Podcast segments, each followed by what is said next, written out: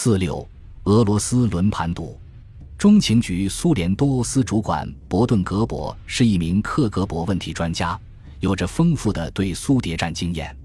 在俄亥俄州出生长大的格伯身材瘦长，自信且做事专注，是一名摆脱了一具阴影的新一代美国情报官员。他创立了所谓的格伯法则。认为每一名为西方从事间谍活动的人都应该受到重视，每一条线索都不能轻视。他有一个奇特的爱好，喜欢研究狼。他猎取克格勃猎物的手法也如狼一般狡黠。一九八零年，他曾作为中情局情报站站长在莫斯科任职。一九八三年初回到华盛顿后，他领导了中情局最重要的部门，负责管理安插在苏东国家的特工。中情局手里有着不少苏东特工。过去十年间，局势的不确定性使中情局在比尔·凯西局长的领导下进行了大量活动，取得了丰硕的成果。在军事领域尤其如此。在苏联内部，中情局开展了一百多项秘密活动，并管理着至少二十名间谍，数量达到了历史之最。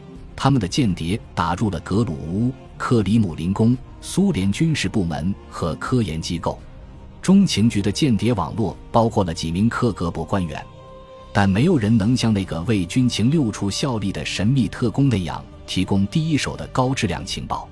伯顿格伯并不在意自己无法掌握一些对苏间谍活动的情况，但有一个例外，他不知道英国克格勃间谍的身份，这令他感到困扰。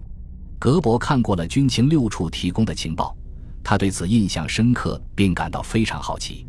所有情报工作的心理满足感都在于更多的了解你的对手，但对自己盟友的情况也是如此。在中情局知晓一切的全球视角下，他有权掌握需要知道的一切。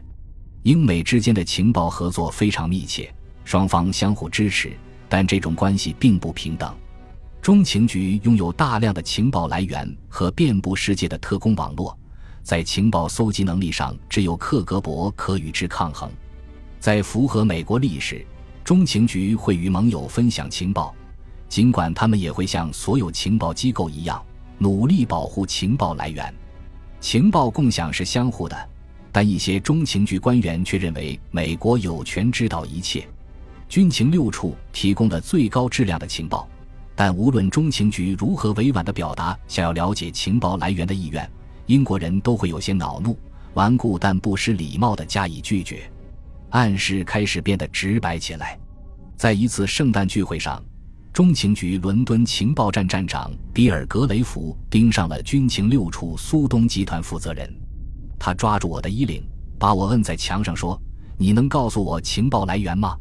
我们需要确保这些情报是可靠的，因为他们简直太棒了。”英国官员摇了摇头。我不会告诉你是谁提供了情报，但你可以放心，因为我们完全相信他，他提供的情报绝对可靠。格雷弗知难而退。差不多同一时间，军情六处想让中情局帮个忙。多年来，英国情报机构的高管一直希望汉斯洛普的技术部门开发一种高效的秘密相机，但军情六处理事会屡次以开销过大为由否决这一提议。此时，军情六处仍在使用老旧的米诺克斯相机。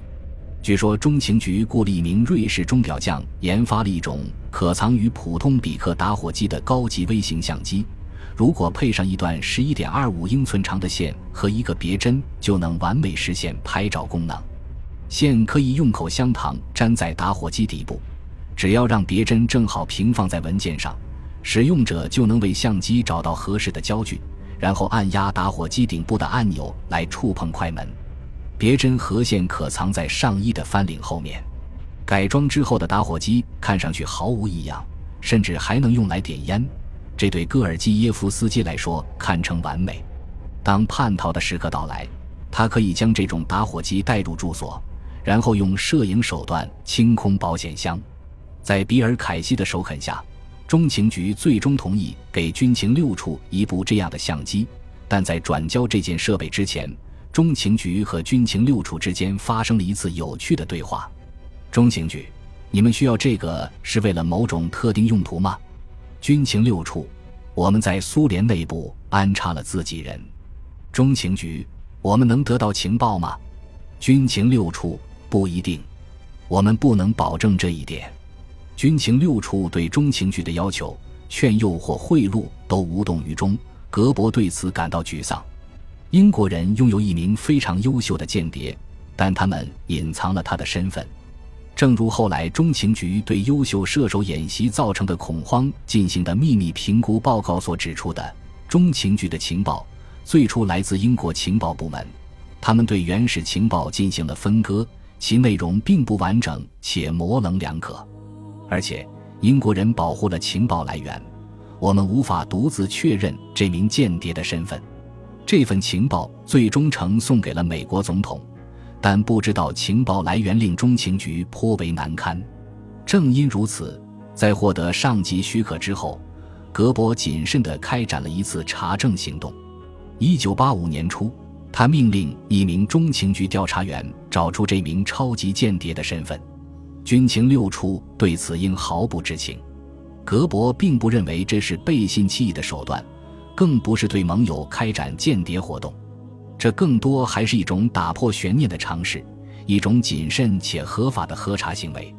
奥德里奇·埃姆斯是中情局反情报中心对苏情报组负责人，日后成为苏联东欧部门主管的中情局官员米尔顿·比尔登写道：“伯顿格伯决心找出这名英国间谍。”他指定反情报中心苏联东欧情报组负责人奥德里奇·埃姆斯去找出答案。格伯后来指出，他没有让埃姆斯自己去做侦探工作，而是让善于从事此类查证工作的另一名未披露姓名的官员去做。这名官员将与埃姆斯一道执行这项任务。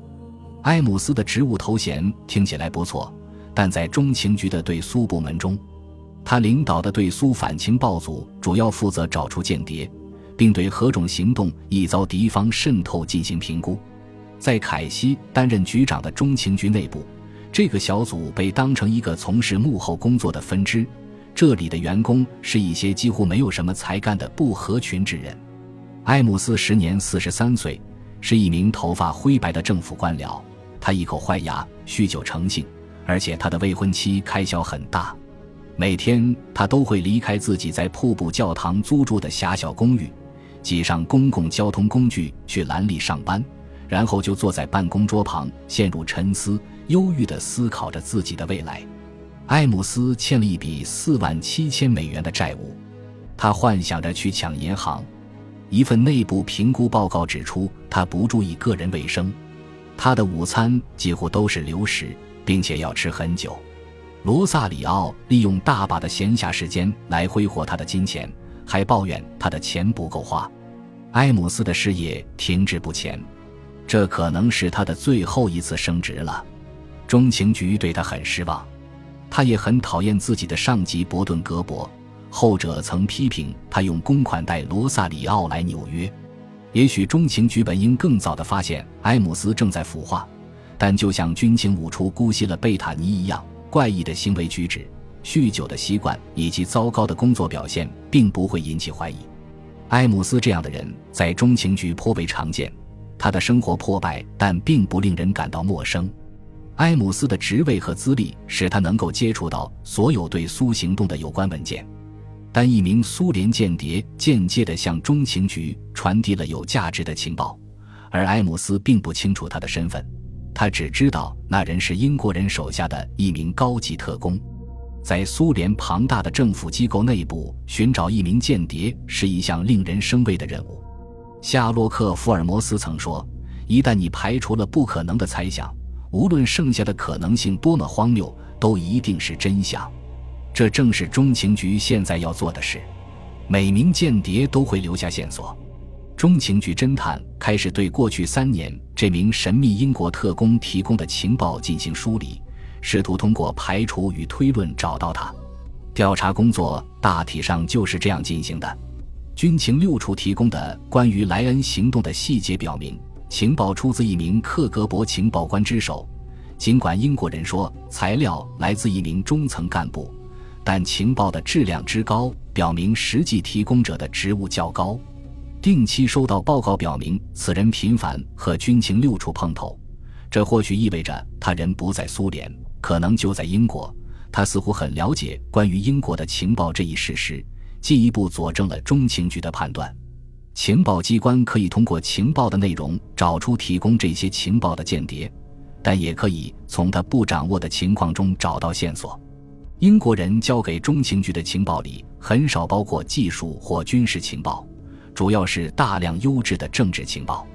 这表示这名间谍很可能在克格勃第一总局 P 二线工作。一名潜伏于克格勃的特工肯定会指认一些为苏联效力的西方间谍。那么，苏联人最近在哪里损兵折将了呢？挪威的霍维克和特雷霍尔特，瑞典的贝里林。不过，近期最轰动的苏联间谍事件发生在英国，迈尔科贝塔尼的被捕与受审被媒体广泛报道。